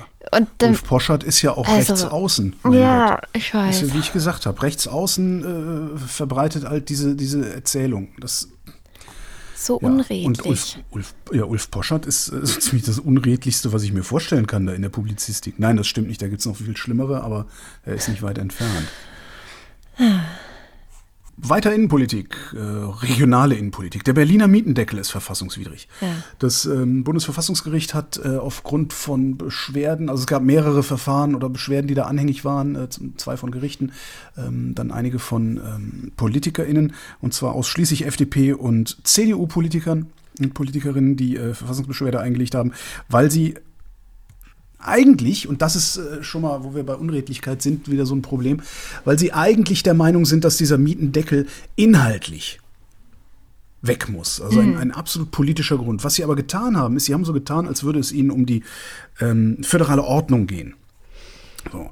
Und das Gericht, der zweite Senat, da, es gibt auch, es gibt sogar eine, es gibt sogar die Verschwörungstheorie, dass viel zu viele CDUler im Verfassungsgericht sitzen als Richter. Ich weiß nicht, was da dran ist. Ich kann es nicht beurteilen. Aber das, äh, ja, das sagen halt auch, also auch seriöse Leute, also nicht nur irgendwie die, die linksradikalen Hausbesetzer äh, sagen das, sondern auch durchaus Leute, die ich für, für, für ernsthaft halte. Aber egal. So, Verfassungsgericht hat gesagt, äh, der Mietendeckel ist nichtig, also dieses Gesetz ist nichtig, denn der Bund hat hier die Gesetzgebungskompetenz, das Land darf das nicht. Was ein bisschen seltsam ist, weil das Land Berlin natürlich gesagt hat, ähm, wir haben 2006 in der Föderalismusreform mehr Kompetenzen, eben auch über Mieten, äh, über Wohnungspolitik bekommen. Und diese Kompetenz haben wir genommen, um dieses Gesetz zu machen. Das ist die Argumentation des Landes Berlins. Mhm. Das Bundesverfassungsgericht hat aber gesagt, nein, es gibt ein Bundesgesetz, das ist der Mieten, äh, die Mietpreisbremse, dieses völlig dysfunktionale Ding. Die, die Mietpreisbremse gibt's, das ist ein Bundesding, darum dürft ihr da nicht gegen anstinken, das in Kürze. Ich finde das sehr, sehr schade, habe ich hier öfter schon gesagt, weil ich nämlich der festen Überzeugung bin, dass ein funktionierender Mietendeckel vor allen Dingen auch ein Beleg dafür gewesen wäre, dass die Verhältnisse, in denen wir leben, also unsere Ordnung, nicht naturgemäß, nicht quasi naturgesetzlich ist, mhm. sondern sich durch Politik tatsächlich ändern lässt und zwar fundamental ändern lässt. Ja. Das ist, glaube ich, ein wichtiger Punkt. Klar, Politik kann vieles machen, Politik kann Fahrradwege bauen und so. Aber zu sagen, wir machen diesen Mietendeckel, wir belasten jetzt die Eigentümer und nicht mehr die Mieter. Ja. Das ist eine fundamentale Änderung, das ist eine Umkehr im Grunde äh, der Lastverteilung in diesem Bereich Wohnen. Mhm. Und das finde ich sehr schade, weil ich hätte das gerne gesehen. Und ich glaube auch, dass, dass auch deshalb die Gegner dieser Politik in, ja, im Grunde eine Hysterie verfallen sind, ja. weil sie ähm, unterschwellig, also ich glaube nicht, dass sie das, dass, dass sie das, dass ihnen das wirklich bewusst ist, also weil sie, weil sie gemerkt haben, aber oder gespürt haben, dass die Welt eben nicht so erschütterungsfrei ist oder, oder so erschütterungsfrei sein muss, wie sie es gerne aus ihren konservativen Haltungen heraus hätten. Oder wie sie es auch also die größte sind, Gegnerschaft. Ne? Ja, natürlich, gewohnt, also gewohnt bin ich das aber auch. Ich fände das auch toll, wenn sich die ganze Zeit nichts ändern würde und ich in dem Luxus, in dem ich jetzt existiere, weiter existieren könnte. Mhm. Aber das ist nicht Gott gegeben. Ja? Und ich muss lernen oder bereit sein, mit Veränderungen, die das Leben mir so präsentiert, in einer solchen Weise umzugehen, dass ich auch in Zukunft noch ein erfolgreiches Leben leben kann. Wobei Erfolg jetzt nicht definiert ist dadurch, wie viel Eigentumswohnung ich habe oder wie viel Einkommen ich habe. Ähm, und das Interessante ist ja, dass äh, äh ausgerechnet ja, sag, der konservative Teil unseres Landes ähm, wahnsinnig ausrastet über diesen Mietendeckel mhm. und den Untergang des Abendlandes herbeischreit, was nicht der Fall ist. Das ist das eine. Juristisch kann ich das gar nicht so gut beurteilen, denn ich bin kein Jurist. Ähm, es gibt aber Hinweise darauf, dass dieses Urteil nicht zwingend war. Mhm. Und das schlägt jetzt auch wieder in die Kerbe von, die Richter haben da politisch geurteilt und nicht bezogen auf unsere föderale Ordnung, sondern haben, ne? ich habe jetzt mal zwei Aufsätze aus dem Verfassungsblock äh, mitgebracht, die würde ich mal in die Shownotes tun äh, zum Nachlesen, dass jeder mal selber so ein bisschen in diese Richtung denken kann, dass dieses Bundesverfassungsgerichtsurteil nicht zwingend war. Das mhm. hätte auch ganz anders ausfallen können. Was übrigens interessant ist, ich habe mich dann die ganze Zeit gefragt, warum zum Teufel hat der Senat hier in Berlin nicht vorher mal jemanden gefragt, der sich auskennt? Meinst, was sie natürlich gemacht haben. Ich wollte gerade sagen, meinst du, das ja, haben die nicht? Das, doch, doch. Das Problem ist halt nur, frag mal Juristen. Ja, zwei ja, Juristen, drei Meinungen. Das ist so ein bisschen das Problem. Äh, dann habe ich geguckt, habe eine befreundete Juristin gefragt. Ähm, es ist tatsächlich so, dass dieses Gesetz nur auf diese Weise scheitern konnte. Ja. Weil eigentlich würde man ja sagen, so pass mal auf, wir haben hier ein Gesetz, wir gehen jetzt mal mit diesem Gesetz zum Verfassungsgericht und sagen, hier prüft das mal. Und dann mhm. sagt das Verfassungsgericht, das würden wir so ablehnen. Und dann kannst du sagen, alles klar, danke, äh, entschuldigt die Störung, dann machen wir das nicht, das Gesetz. Geht gar nicht. Du musst das Gesetz machen, dann muss jemand klagen, dann muss es scheitern, anders wäre es nicht gegangen. Hm. Ja, gut, das ist immer, ja, tatsächlich. So findest du dann raus, ob es geht war, oder war nicht. War mir nicht klar, ja. Aber ja, Punkt. Syrien ist eigentlich mehr als eine kurze Meldung wert, aber manchmal finde ich, sind auch kleine Meldungen schon mehr als nichts zu sagen. Und deswegen finde ich es sehr wichtig, dass wir kurz festhalten. Ähm, die Organisation für das Verbot chemischer Waffen, die OPCW, hat untersucht, wer 2000 2018 einen Chemiewaffenangriff, ähm, konkret einen Chlorgasangriff auf die Stadt Sarakib in Syrien zu verantworten hat. Und mhm. da gab es jetzt ein Ergebnis. Äh, ich zitiere die Tagesschau. Die Experten hatten unter anderem Dokumente, Satellitenaufnahmen und Bodenproben analysiert. Sie hatten auch Augenzeugen und Experten befragt. Und das Ergebnis ist jetzt, dass der Angriff tatsächlich von den Truppen des syrischen Machthabers Bashar al-Assad verübt wurde. Das ist damit schon der vierte Angriff, mhm. für den die OPCW äh, Assad verantwortlich gemacht hat. Letztes Jahr gab es schon drei weitere Giftgasangriffe, wo sie gesagt haben, ja, das war auf jeden Fall er, beziehungsweise es waren seine Truppen. Den Irak haben wir für sowas überfallen, ne? 2003. Gut, nicht wir. Wir waren nicht Doch. dabei. Na gut, wir warten, naja, ne? Wir haben aber auch Infrastruktur zur Verfügung gestellt. Ist jetzt nicht so, dass wir uns da komplett rausgehalten hätten. Ja, und ansonsten war diese Woche noch mal Nachrichten aus Syrien bei Foreign Policy, ähm, die berichtet haben, dass äh, das Assad-Regime verhindert, dass humanitäre Hilfe einfach so in verschiedene Gegenden in Syrien kommt, mhm. insbesondere in die Gegenden, ähm, wo die, wo das Regime, äh, das, die das Regime, ich sag mal, unter Kontrolle gebracht hat, was ja auch immer so viel heißt, wie da lebten halt ursprünglich mal Menschen, die gegen das Regime waren. Ja. Ja. Der World Wildlife World, der WWF, ja. hat einen Report veröffentlicht. Weltrangliste der Waldzerstörer heißt das Ding. Da haben sie geguckt, ähm, wie denn, und das ist eine interessante Formulierung, finde ich, wie denn im Zusammenhang mit internationalem Handel Tropenabholzung stattfindet. Im Zusammenhang mit internationalem Handel. Das heißt, es geht nicht darum, wie viel Tropenholz wird denn eigentlich geschlagen und irgendwohin verkauft ins Ausland, sondern es geht darum, wie viel Tropenholz wird geschlagen, um bestimmte Bereiche des Welthandels aufrecht zu erhalten oder zu füttern. Ja? Also die bauen jetzt nicht Schiffe aus Tropenholz für den Welthandel zu machen, obwohl das irgendwie noch mal eine lustige Sache wäre, sondern es geht dann um die Importe von äh, Soja, Palmöl, Rindfleisch, Holzprodukte, Kakao und Kaffee. Das sind so die sechs Kategorien, in die sie geguckt haben. Ähm, das importieren Länder. China importiert das, wir importieren das, die USA, alle möglichen Länder importieren das. Und man kann nachvollziehen, wie viel Tropenholz geschlagen wird, um diese Importe überhaupt möglich zu machen. Das heißt, die Europäische Union zum Beispiel hat einen ja, Tropenabholzungsfußabdruck, wenn du so willst. Mhm. So. Und jetzt gibt es eine Weltrangliste. Auf Platz 1 ist China. Auf mhm. Platz 2 ist die Europäische Union. Krass. Auf Platz 3 Indien und äh, auf Platz 4 die USA. Und innerhalb der Europäischen Union ist die Bundesrepublik Deutschland. Platz 1.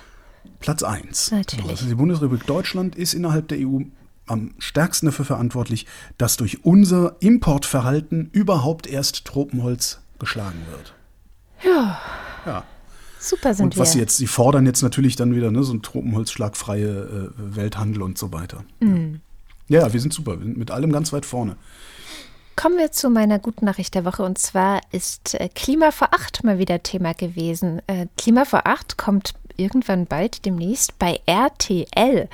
Also die mhm. Nachricht ist schon ein bisschen älter, das habe ich zuerst äh, vor ein paar Wochen bei Übermedien gelesen. Aber jetzt kommt, also einerseits, klar, ähm, RTL redet jetzt mit den Klimaveracht-Leuten, wie das alles geschehen soll und so weiter und so fort. Aber eigentlich war ja das Ziel, dass es ins öffentlich-rechtliche Fernsehen kommt. Ne? Mhm. Die Idee kommt ja auch von Börse vor Acht im ersten äh, so ein Stück weit, dass man sowas hat wie Börse vor Acht. Gerne darf es das auch ersetzen, also wenn es nach mir geht. Ähm, ja, locker. Deswegen, deswegen gab es ja. einen großen offenen Brief an Tom Buro. Der wurde schon über 16.000 Mal unterschrieben, darunter ziemlich, ziemlich viele prominente Namen. Also wenn man da jetzt, man kann immer noch unterschreiben, wenn man möchte, dann steht man neben so coolen Leuten wie Maya Göpel oder Stefan Rahmsdorf oder Annette Frier, ja, also echt nette Menschen, ähm, kann man seinen Namen dazusetzen.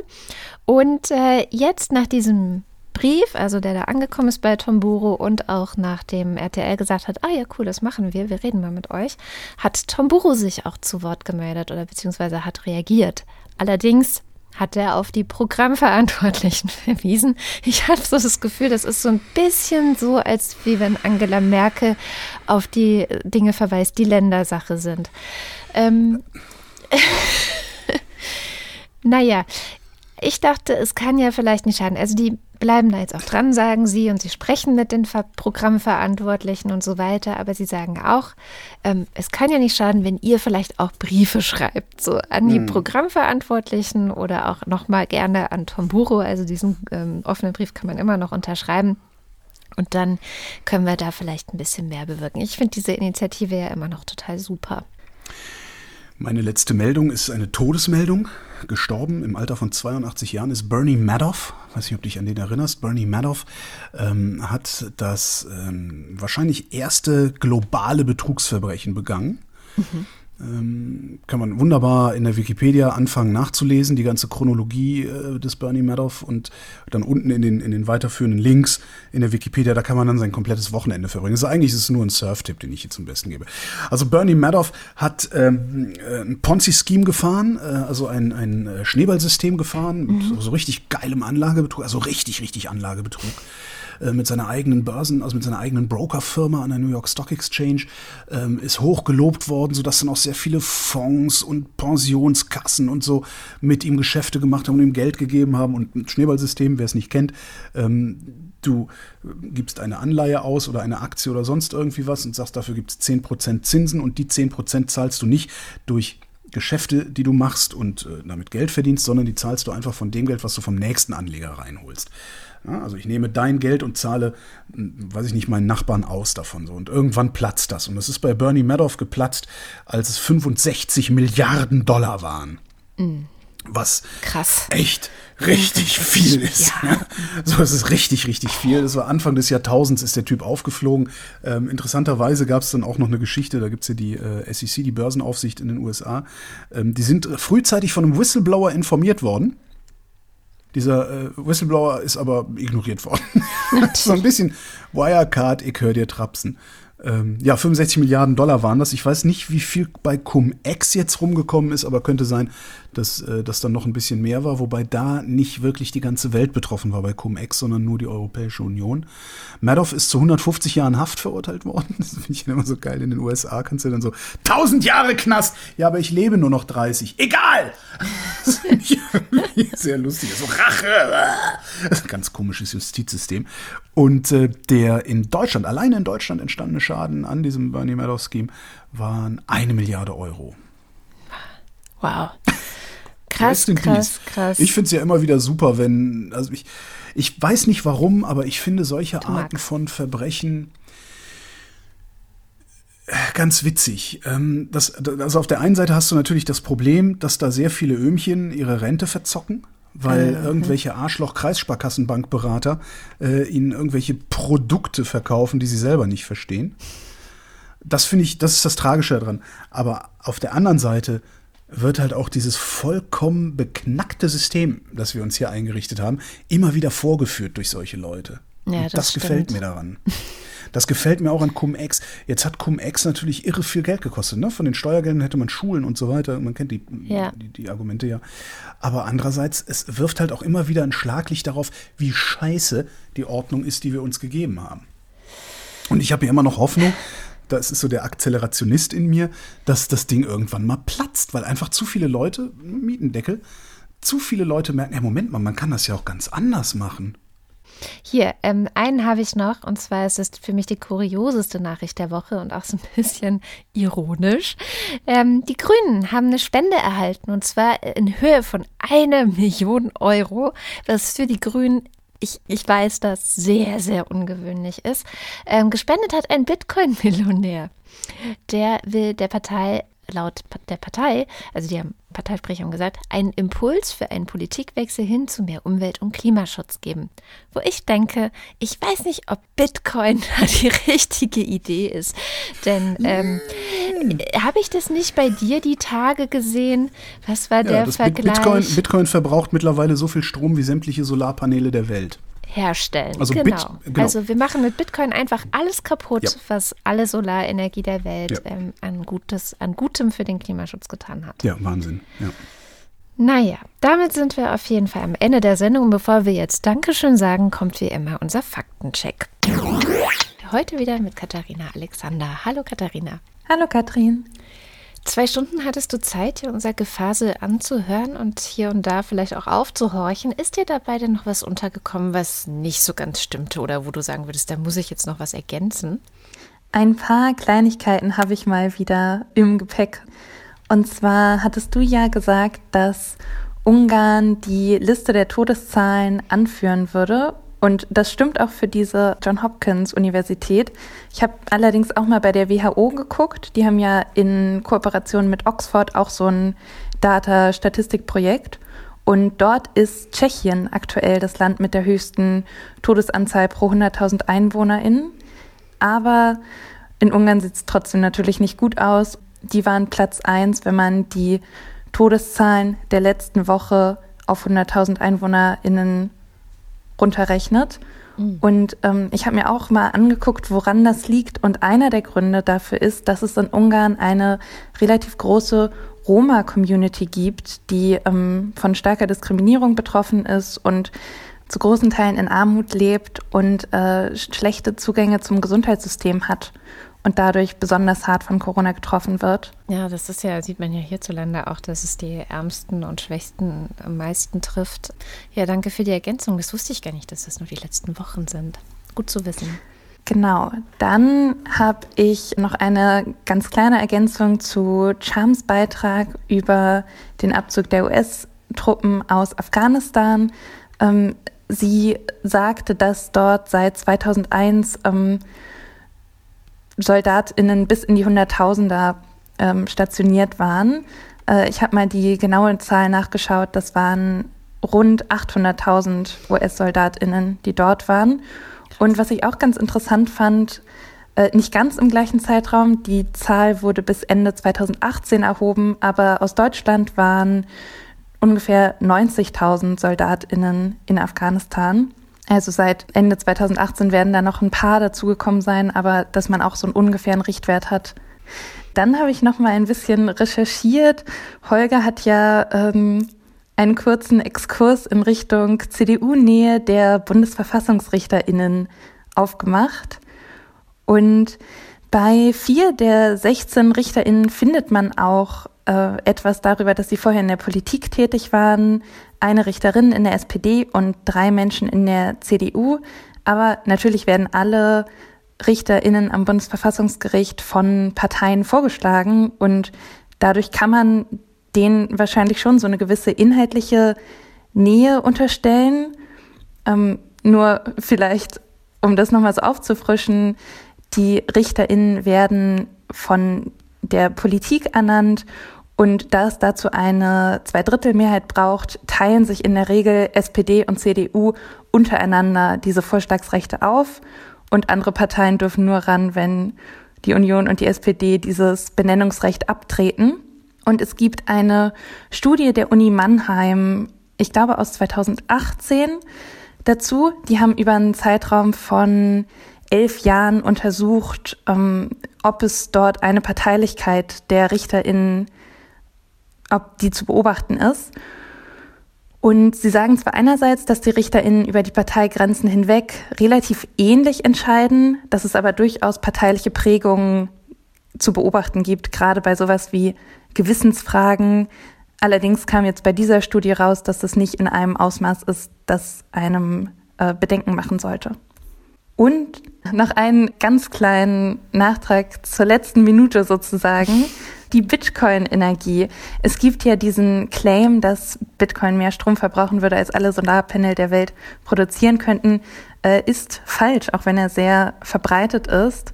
Laut Check Your Fact verbraucht Bitcoin nur ungefähr 10 Prozent der Energie, die 2018 weltweit durch Solarpanels gewonnen wurde.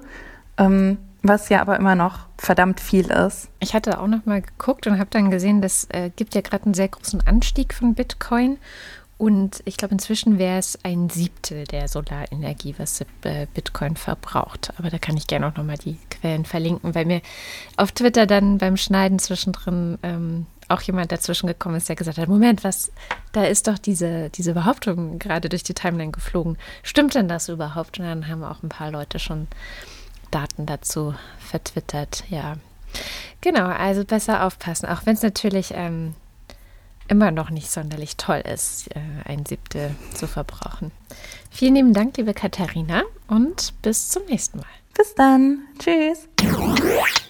Und jetzt sagen wir endlich Dankeschön. Danke, dass ihr uns unterstützt. Ähm, ohne euch gibt es diese Wochendämmerung nicht. Und die nächste auch nicht. Und die übernächste und die über. Ihr wisst schon. Ähm, wenn ihr uns auch unterstützen wollt, schaut vorbei auf wochendämmerung.de. Da gibt es alle Möglichkeiten, wie ihr es tun könnt. Einer davon ist Steady. Und da gibt es die Ultras und den Fanclub. Und die lesen wir jede, jede Woche vor. Moss the Techie. DINS 0001. Elegia einzigartig von Huxarien wartet auf den nächsten freien Besuchstermin im Pflegeheim. Guido Baulich. Alexander Bohnsack boykottiert die Kalorienzähl-App die nächsten sieben Tage. Das ging schnell. Während wir Pandemie haben, bohrt die angeblich christliche Union in ihrer eigenen Nase herum. Markus S., die neue Sekretärin Gottes, leitet nur ernst gemeinte Bitten weiter, solange er noch nicht Kanzlerin ist. Brazilian waxing is a pleasant break against German lockdown once a month. Folgt mir nicht, denn ich bin nicht eure Marc Bremer. Oliver Delpi, Markus Dietz. Andreas Freund. Erik Fröhlich. Wenn du in der Welt nur Dunkelheit siehst, hilft es, ein Licht zu entzünden. Gruß Thomas. David Hasenbeck. Adrian Hauptmann. Katharina Höhl. Muhaha Nemesis. Mathis Johansen. Nee, der heißt ja Arndt Matthias. Kästner. Matthias. Johansen. Matthias! Entschuldigung. Arndt J. Kästner. Oliver Krüger. Müsli, Müsli, Miam, Miam, Miam. Wing Commander Lord, Lord Flashards Hausmusik. Now don't go wasting my precious time. Get your act together. We could be just fine. Die Bee Gees. Die Bee Gees. Ich bin sicher. Robert Nieholm. Christian Pingel. Rufus Platus. Nu, sagen Chris und Moni. Michael Salz. Jörg Scheckis schaut in der Liste nach unten und da steht. Jörg Schickis, der nach oben schaut und sich fragt, wie lange das Scherzchen noch trägt, bis sich jemand zwischen Jörg Schickis und Jörg Schickis stellt. Anita Schroven. Elias Seichter. Roman Schlauer. Joachim Urlas. Jens Viewig. Bernd und Froschi Wehmöller. Justus Wilhelm. Und der Fanclub. André. Apple Knückerjatz. Julie und Sebastian. Erste Regel der Wochendämmerung, ihr redet nicht über die Wochendämmerung. Zweite Regel der Wochendämmerung, äh, keine Ahnung. Dritte Regel der Wochendämmerung, wer einen Nazi sieht, muss ihn boxen. Why do you go away und so weiter. Commander Wedge Antilles. Volker Arendt. Anja und Jan aus Bielefeld. Johanna Bächle. Johannes Bauermann. Thomas Bauer. Florian Beisel. Simone Blechschmidt. Markus Boslett. Klaus Breyer. Daniel Bruckhaus. Mike Bültmann. Mulib Wanji. Clemens Langhans und Christoph Henninger. Christoph Henninger und Clemens Langhans. Gian Andrea Konzett. Miriam und David. Cristiano del Tauscho. Boku Wadentaku und so weiter. Voll Fortschritt vielleicht besser beim Durchhalten hilft ab jetzt lieber ein Impfupdate. 13. April 2021. Mehr als 16 Prozent der deutschen Bevölkerung haben mindestens eine Impfung bekommen und mehr als 6 Prozent sind vollständig geimpft. Quelle Zeit Online. Manfred Speider, der freundliche Spinner aus der Nachbarschaft. Susanne Schulze ist im Übrigen der Meinung, der Kapitalismus darf nicht so weit gehen, dass vor einem YouTube-Video mit Anleitung zur ersten Hilfe Werbung geschaltet wird. Andreas Dietzel. Elina Eickstedt. Ein belegtes Brot mit Schinken, ein belegtes Brot mit Hai. Lorem ipsum dolor sit amit consectetur. Ach, das musst du lesen, du bist besser mit Latein. Lorem ipsum dolor sit amit consectetur adipisci elit set eius mod eus mod tempor incidunt ut labore et dolore magna aliqua. Was heißt das eigentlich? Wahrscheinlich ist das einfach, das ist der, Das der ist Standard dieser Blindtext. Fülltext, genau. Das ist der Standard Blindtext, obwohl ich weiß, nee, Ich habe mich aber immer schon gefragt, was der heißt. Adipisci, nee, nee, nee, nee, nee, Adipisci? Nee, nee, nee, nee, nee, da ist, da, steht- da, irgendwas steht da drin. Aber ich weiß nicht was. Wir verteilen hier geheime Botschaften im Abspann. Genau. Wobei der Blindtext vom Stern sowieso viel schöner ist, weil der erzählt, dass er ein Blindtext ist und wie es ihm so geht. oh. Ich meine, das wäre Stern gewesen. Kann sein, dass ich gelogen habe. Ehemann im Homeoffice. Er telefoniert sehr oft. Ich stelle fest, erstens, er kann sprechen. Zweitens, zu anderen ist er eigentlich sehr nett. Stefan F. Claude Fankhauser. Flotte, flinke Fell, Flicker, Flicken, Flink, feine Fälle. Feine Fälle, Flicken, flotte, flinke Fell, Flicker, Flink. Piu. Matthias Flader. Oliver Förster. Olli Frank. Rosalind Franklin. Markus und Julia freuen sich über jede neue Folge. Oder es ist Rosalind Franklin. Bestimmt. Naja, Mariana Friedrich. Wolfgang Fröhlich. Helge Georg. Die Muxi Girls. Gut gegongt, Graf. Und Das ange S getroffen. Und angenommen, der Text gipfelte in einem Aufruf, die Welt von den Faschisten zu befreien und sie zurück in ihre Löcher reinzuprügeln. Juristisch wäre die Grauzone erreicht, doch für Gericht machte ich es mir wieder leicht. Zeig mich an und ich öffne einen Sekt. Das ist alles von der Kunstfreiheit gedeckt. Kleine Hunde, großes Obst. Bärbel Grothaus, Ricardo Gatter, Simon Hegler, Jan Heck, Lars Heim, Sven Hennissen, Halfherbst, Tobias Herbst, nicht verwandt oder verschwägert. Nils und Hilke, Andreas Jasper, Your Own Personal Jesus, Katie und Joni, Kati und Joni, Katie und Johnny, naja, Philipp Kaden, Captain Käffchen, Arne Kamola, Alexander Klink, Abracadabra, Hokus Krokus, Kokosnuss, Sim Salami Bim, Markus Krause, Magali Kreuzfeld, Pia Kronquist, Thomas und Corina, Oliver Kohlfing, Sebastian Denk und Henry Vize, Detmar Liesen, Nico Linder, Florian Link, Jogi Löw, Sabine Lorenz, Linus Löres, René Ludwig, Nacho und Mäuschen, Martin Meschke, Robert Meyer, Johannes Möller, Claudio Mondkind, Die Mulle, Johannes Müller, Celine Neubich. Thorsten O.W. Noll. Surrealistische Grüße an Alech. Nur noch bis September, dann wird alles besser. Mein Name ist Oliver. Oliver wie in Brokkoli-Verschwendung. Die CDU ist korrupt. Nein, doch. Olli P. Boris Perner, Nora Hoffmann und Peter Schmäler. Josef Porter, Sebastian Quapp. Thilo Ramke, Wilhelm Reich. Ronny Reichenberg, Christian Rohleder. Markus Römer, Anna Roth. Sven Rudloff, Ruth Rutz. FS, Müsli Müsli. Seide Barré. Jürgen Schäfer, Bodo Schenker. Christian Schluck, Christian Schmidt. der Schommi, Nie wieder steht Kathi auf von ihrer schönen neuen Couch. Nie wieder. Stand jetzt. Theresa Sievert. Birgit Sobich. Es heißt Noppenstein oder Klemmbaustein, sofern es kein Original-Lego-Baustein ist. Merk es dir endlich, Menschheit. Jens Sommerfeld. Im Übrigen bin ich der Meinung, dass Nationalismus keine Alternative, sondern eine Katastrophe ist. Hot Girl Spanish Class.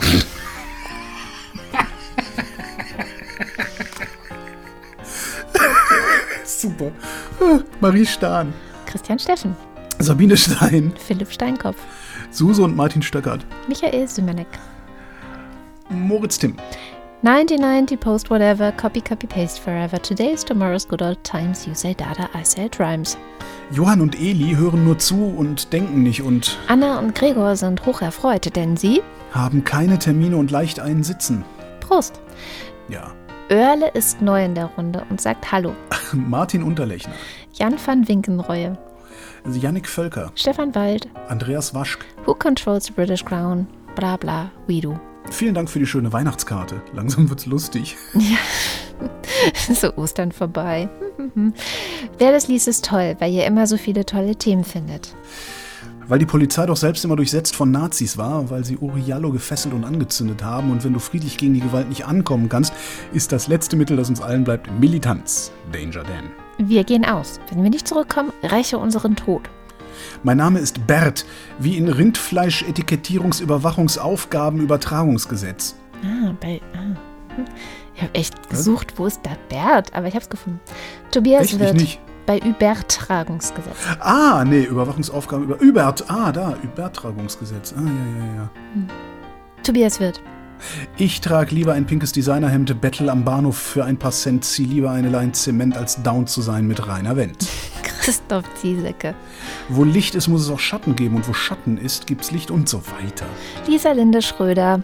Simon Zübart und Simon Ziebart. Ich habe extra nachgefragt, wie man den ausspricht. Es, gibt beides. Ah, Hm? sehr es schön. gibt beides. Haben wir das auch mal geklärt. Haben wir das auch. Dann vielen, vielen herzlichen Dank. Ja, vielen Dank. Ich spare auf eine Trockentrenntoilette. Und das war die Wochendämmerung vom 16. April 2021. Wir danken für die Aufmerksamkeit. Tschüss.